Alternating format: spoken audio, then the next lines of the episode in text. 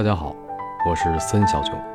我写的关于梵高大师的书终于要出版了，所以诚意邀请您参加六月十九号森小囧新书签售会视频直播，本周日晚七点半开始，在微信视频号。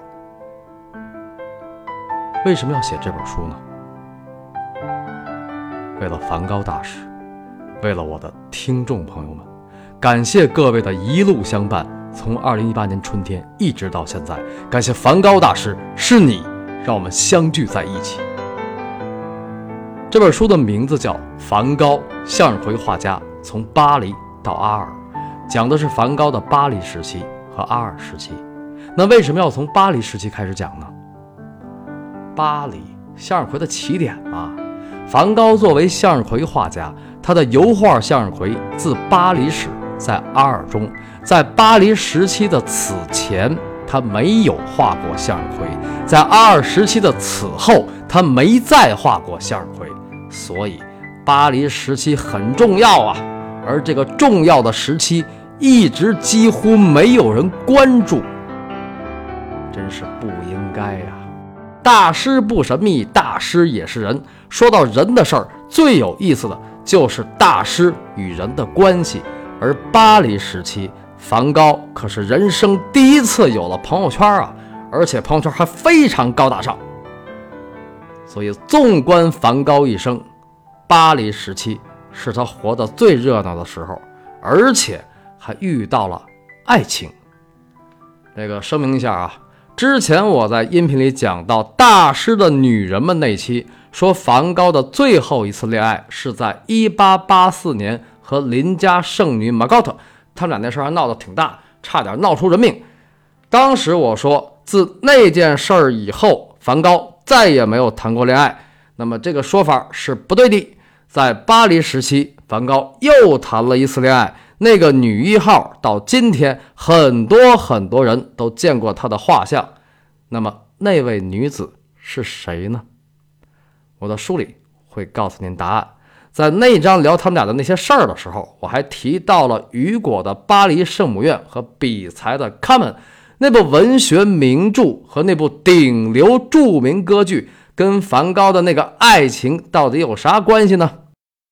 这听起来有点魔幻哈。答案在一幅画里。我不是曾经说过吗？音频讲话是短板，所以不管讲梵高还是讲高更。我在音频系列里关于他们的画作都谈的很少，但是我写的这本书可是以画为线索的，精选梵高名作七十七幅，详解传世名作背后的故事。呃，我作为一个学油画的出身，仔细的校对了书中每一幅油画的色彩，全书四色印刷全彩，将近三百二十页，十六开本。点开本期的图文，您可以看到这本书的外包装。本书预计在二零二二年七月底或八月初全面上市。立刻加森小囧微信号进入大师故事会听众群，有机会在本书全面上市之前买到作者的签名版。呃，这个只是有机会啊，不是说一定能买到，因为签名版非常有限。你要是想买打折的呢，那就再等等。那打折的多少钱呢？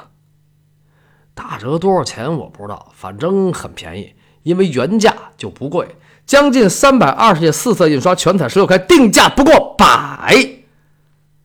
所以请注意，这本书不是精装，而是平装。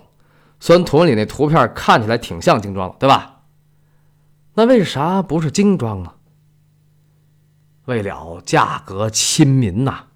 其实好多所谓的精装。就是平装书那封面加个硬纸壳本我这书封面要是加个硬纸壳本价格就得过百，这就是做书的成本。